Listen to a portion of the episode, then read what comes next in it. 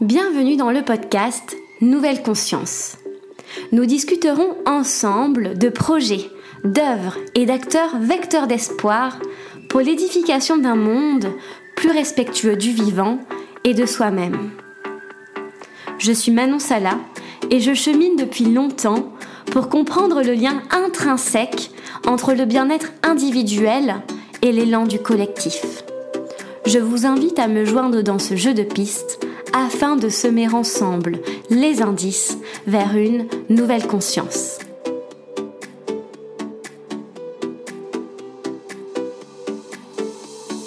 Aujourd'hui, je reçois Louis Astou au micro de Nouvelle Conscience. Dans cet épisode, Louis Astou nous invite à embarquer dans une des roulottes Lautech et Hippomobile du projet Nomade des Terres. Nomade des Terres, c'est une vingtaine de personnes qui se sont réunies pour penser un autre mode de vie et de locomotion plus en phase avec les temporalités du vivant. Ces 20 optimistes souhaitent ainsi concrétiser de nouveaux imaginaires en proposant des séjours immersifs au rythme de la cadence des chevaux. Loin de toute forme de frustration et de résignation, le projet Nomade des Terres nous invite à reconsidérer nos besoins à l'aune de la sobriété et du minimalisme, encourageant ainsi un élan de vie vers plus de liberté et de mouvement. Je vous encourage vivement à suivre cette initiative dont les projections présagent une société plus résiliente et vivante. Je vous souhaite une très bonne écoute.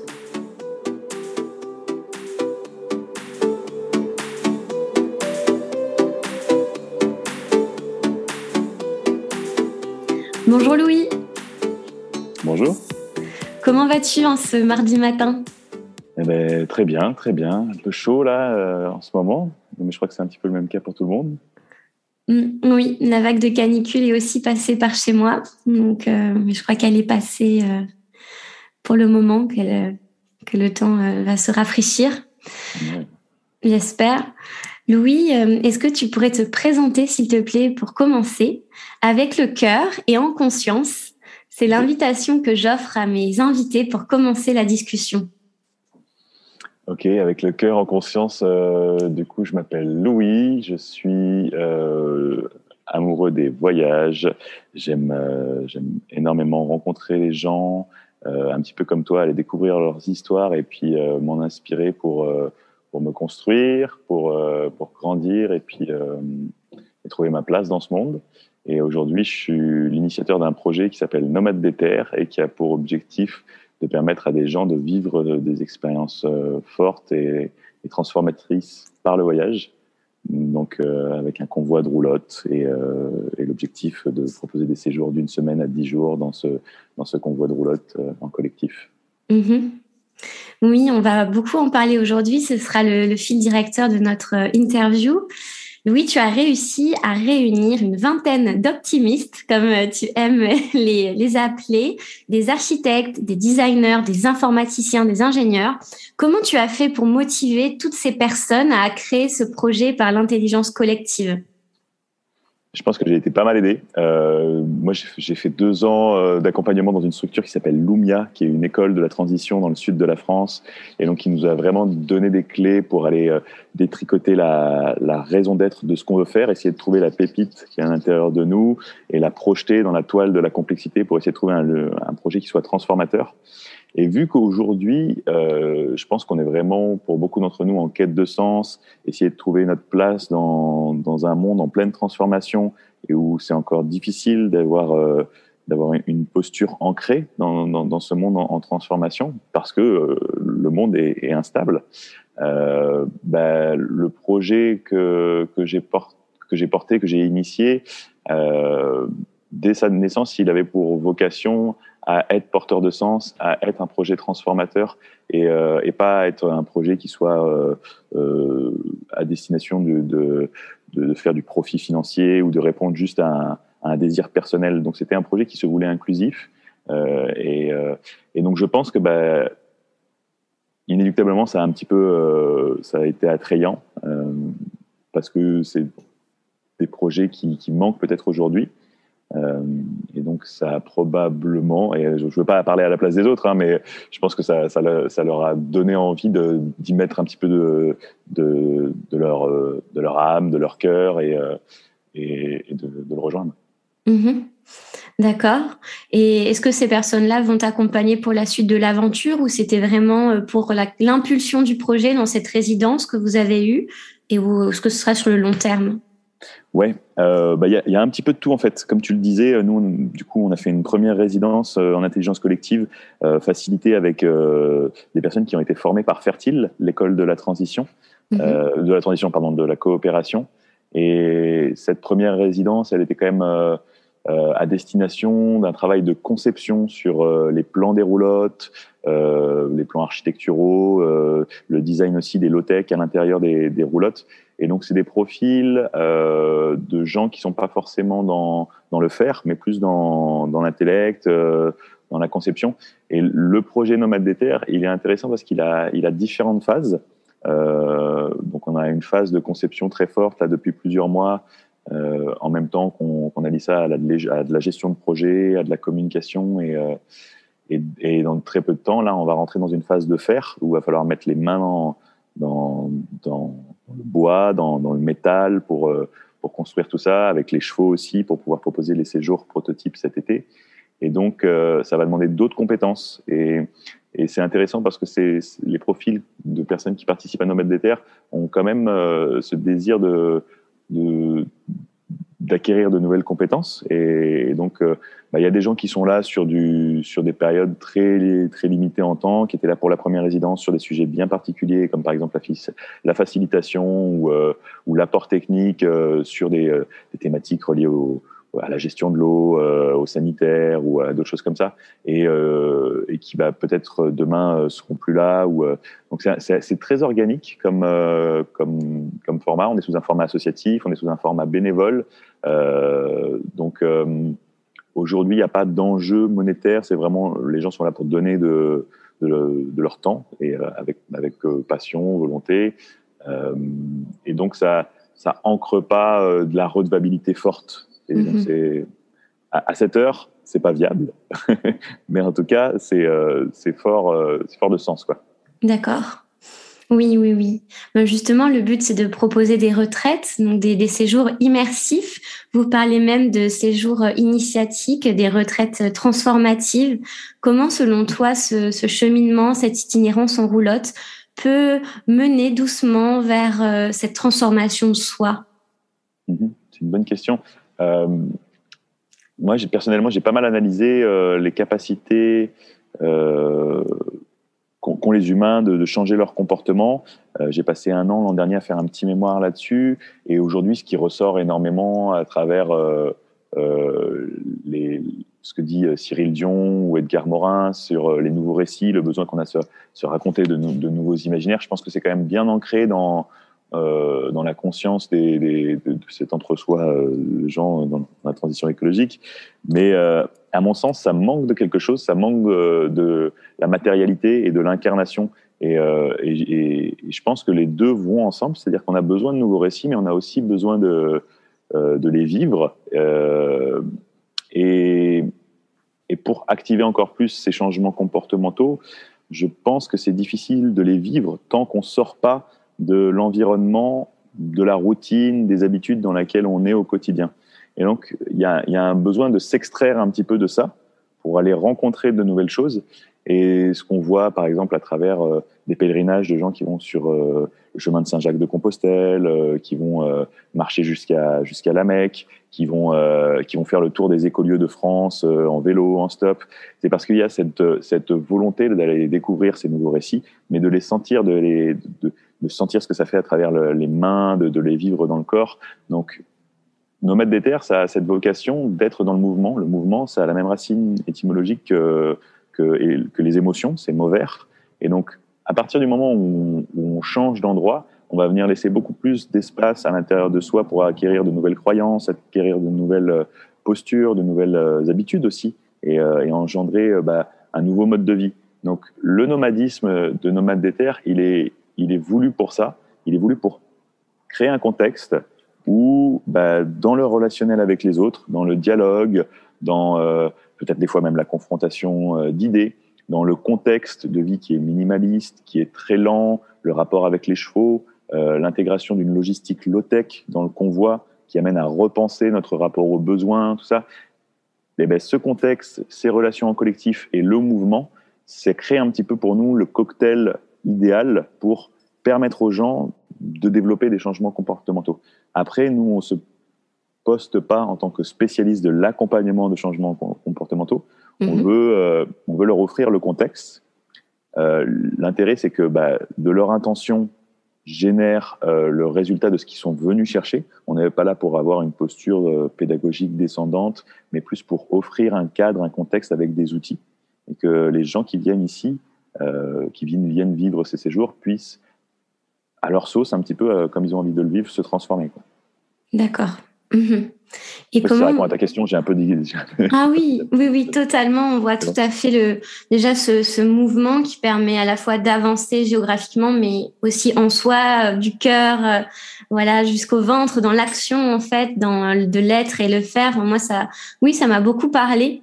Et comment comptez-vous faire pour rendre justement ce mode de vie désirable, le low tech, la sobriété, le minimalisme, ça va complètement à contre-courant euh, des discours dominants et euh, j'ai écouté une de tes interviews où tu disais que euh, l'augmentation du bien-être euh, était due notamment à une diminution des richesses matérielles. On pouvait vraiment créer une corrélation entre les deux. Moins on a et plus on, on a ailleurs autrement. Donc oui, comment vous voulez pointer du doigt ce, cette liberté par la sobriété?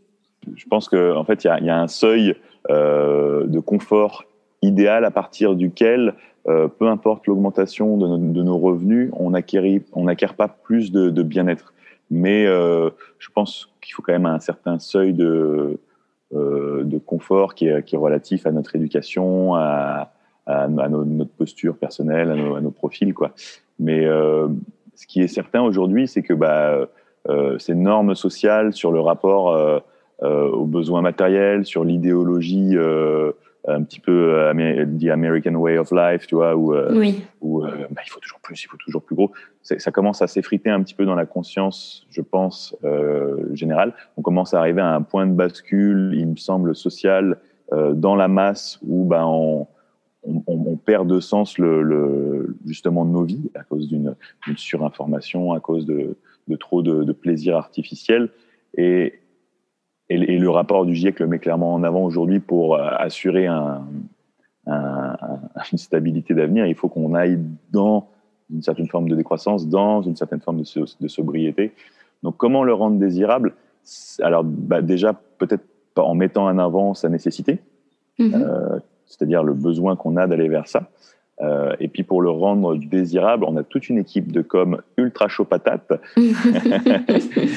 qui, euh, essaye justement d'utiliser les codes un petit peu euh, aujourd'hui du, euh, du, marketing commercial à des fins de, sensibilisation de, de, des valeurs que l'on porte. On joue un petit peu là-dessus.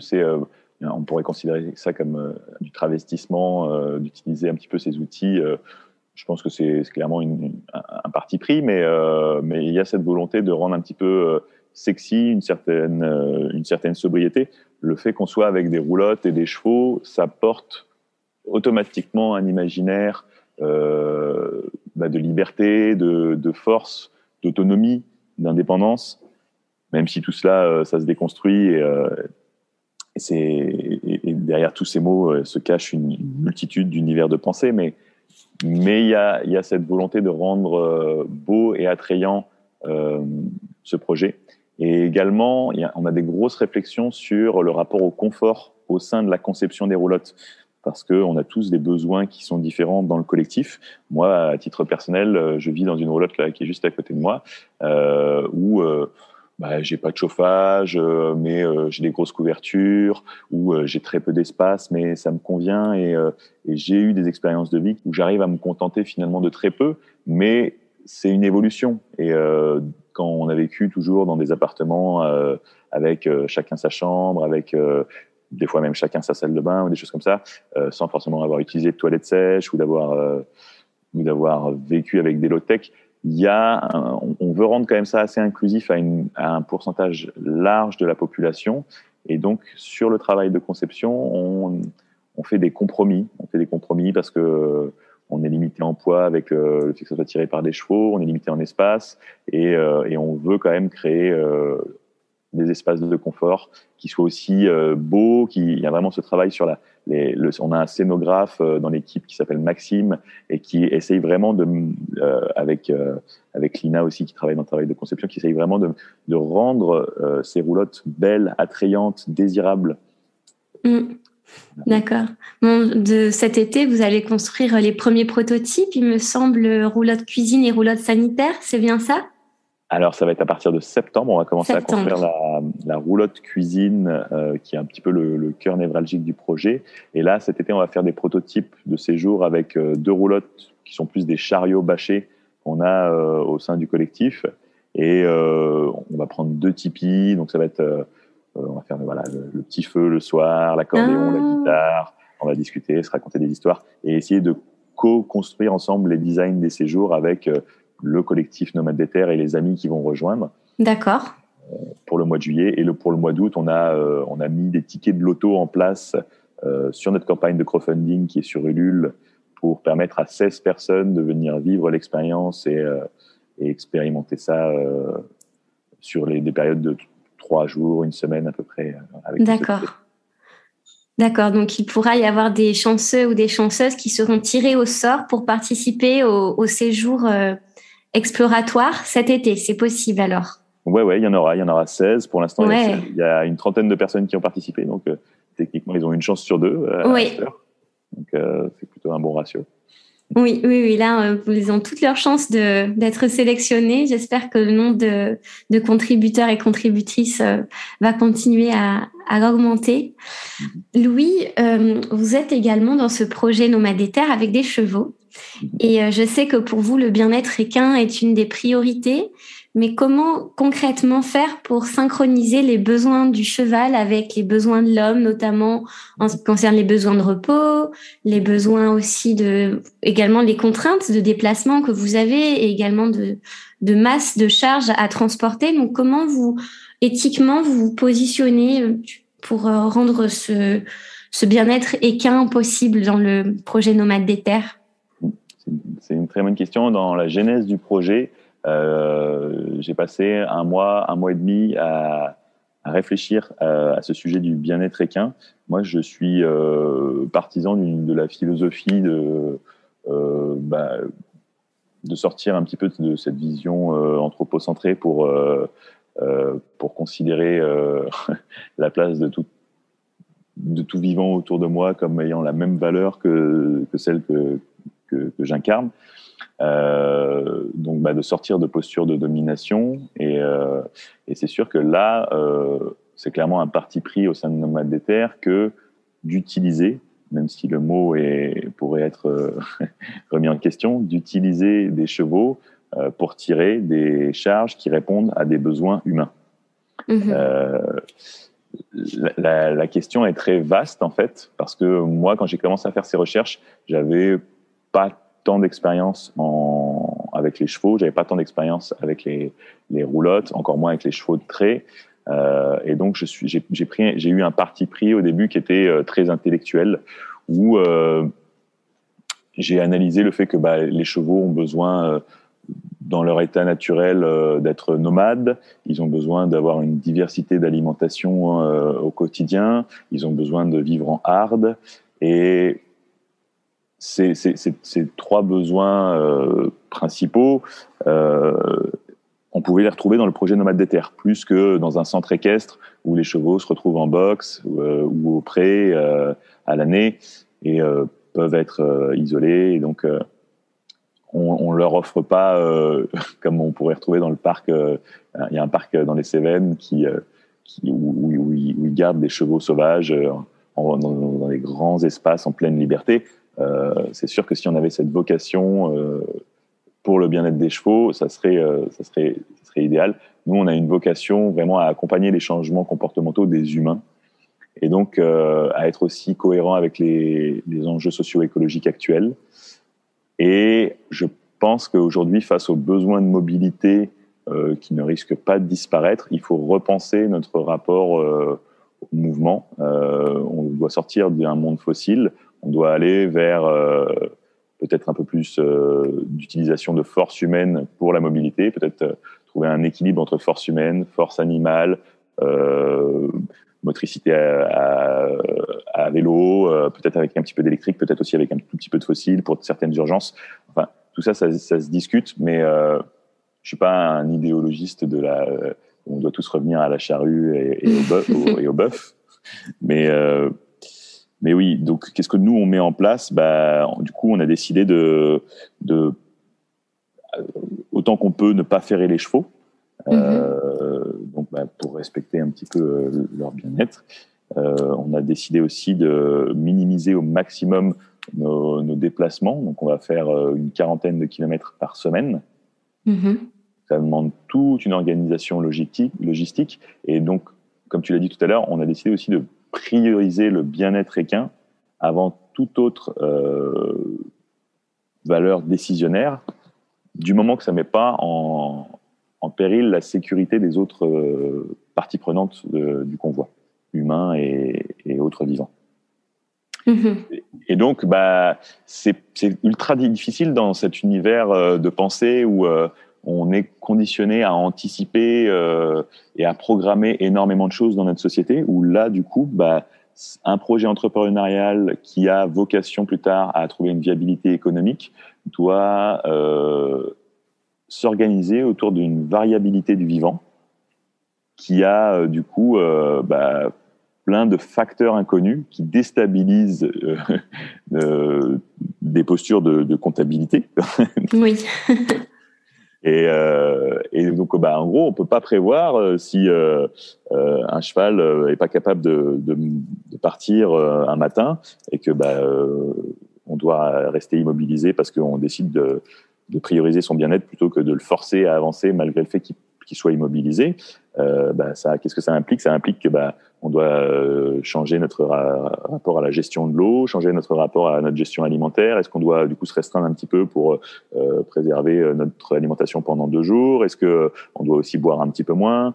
Euh, Il y a une multitude d'enjeux qui rentrent en compte, qui sont passionnants. On peut aussi se projeter dans un avenir avec beaucoup moins de ressources et beaucoup moins d'énergie, où en fait, on n'aura peut-être pas la possibilité, comme on l'a aujourd'hui, d'aller dans un supermarché et d'acheter à profusion tout ce qu'on veut.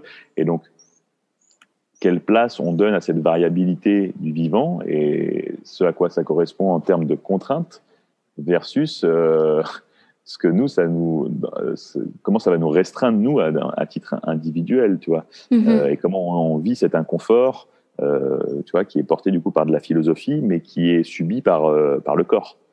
Oui, c'est vrai.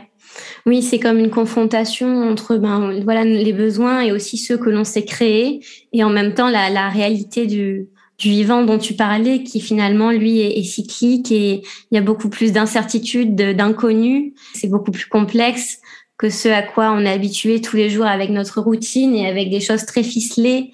Donc là, on rentre dans une nouvelle, euh, oui, dynamique, une nouvelle, euh, ben, en fait, interconnexion avec les éléments. Mhm. J'ai vu qu'il y avait une grande surprise prévue entre septembre 2022 euh, et mai 2023. Est-ce que tu peux nous donner un indice au moins sur cette surprise ou, c'est trop secret? C'est encore trop instable pour être, pour être dévoilé, mais on, a, on est en train de construire un double projet avec Nomade des Terres euh, qui, a, qui a vocation à devenir un projet aussi euh, euh, encore plus inclusif. Et je ne sais pas trop en dire. C'est dur, hein Notre objectif derrière, derrière, derrière ce qui pourrait se passer là après, après l'été, ça serait ça serait de rendre le projet encore plus beau, encore plus grand et encore plus euh, inclusif. D'accord. Bon, ça reste. Euh, ça reste vague. Hein. ouais, de l'imaginaire là, de toute forme de, de projection possible. Ok. Bon ben on verra ça alors après l'été. Merci Louis pour, euh, pour tous ces renseignements.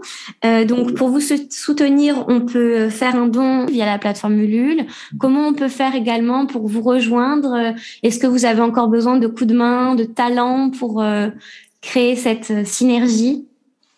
Alors oui, on a besoin un petit peu en ce moment de, gens dans la conception. Euh, peut-être des gens qui ont des compétences euh, en menuiserie et qui, euh, qui aimeraient bien euh, donner un petit peu de leur temps sur de la conception. ensuite, s'il y a des gens qui ont des compétences en traction animale cet été, il n'y aura pas de une personne en plus ou deux personnes en plus, ce ne sera pas de trop. Donc n'hésitez pas à nous envoyer un petit message sur notre adresse mail nomade des terres tout attaché gmail.com. Mm-hmm. Et puis et puis euh, le projet est assez, euh, est assez ouvert, assez organique aujourd'hui. Donc, euh, bah, n'hésitez pas à nous envoyer un petit, un petit message sur les réseaux sociaux, sur cette même adresse mail ou, ou juste nous faire coucou, ça peut être agréable aussi. Super, super, oui, et vous partagez aussi sur votre site des vidéos de l'avancée du projet qui sont très bien faites, où on peut un peu plonger en, avant-première dans l'ambiance et toute l'atmosphère joyeuse de Nomades des Terres, donc c'est aussi chouette. Merci Louis. Merci à toi. Merci pour votre écoute. Si ce podcast vous a plu, vous pouvez le soutenir en lui laissant 5 étoiles et un commentaire sur Spotify et sur Apple Podcasts. Ça se fait en un clic, ça prend 2 minutes et ça fait vraiment toute la différence pour moi. Aussi, j'ai besoin de votre aide. Afin de poursuivre le projet de Nouvelle Conscience de façon indépendante, j'ai créé la page de financement Tipeee que vous pourrez retrouver dans ma bio Instagram, at Nouvelle Conscience Podcast. Ta contribution me permettra de continuer à semer des graines de conscience et à financer notamment le matériel nécessaire à la création et à la bonne diffusion du podcast. Cela fait maintenant plus d'un an que je me suis lancée dans cette aventure et c'est grâce à vous qu'elle pourra se poursuivre. Je vous remercie du fond du cœur pour votre soutien. Prenez soin de vous et à la semaine prochaine.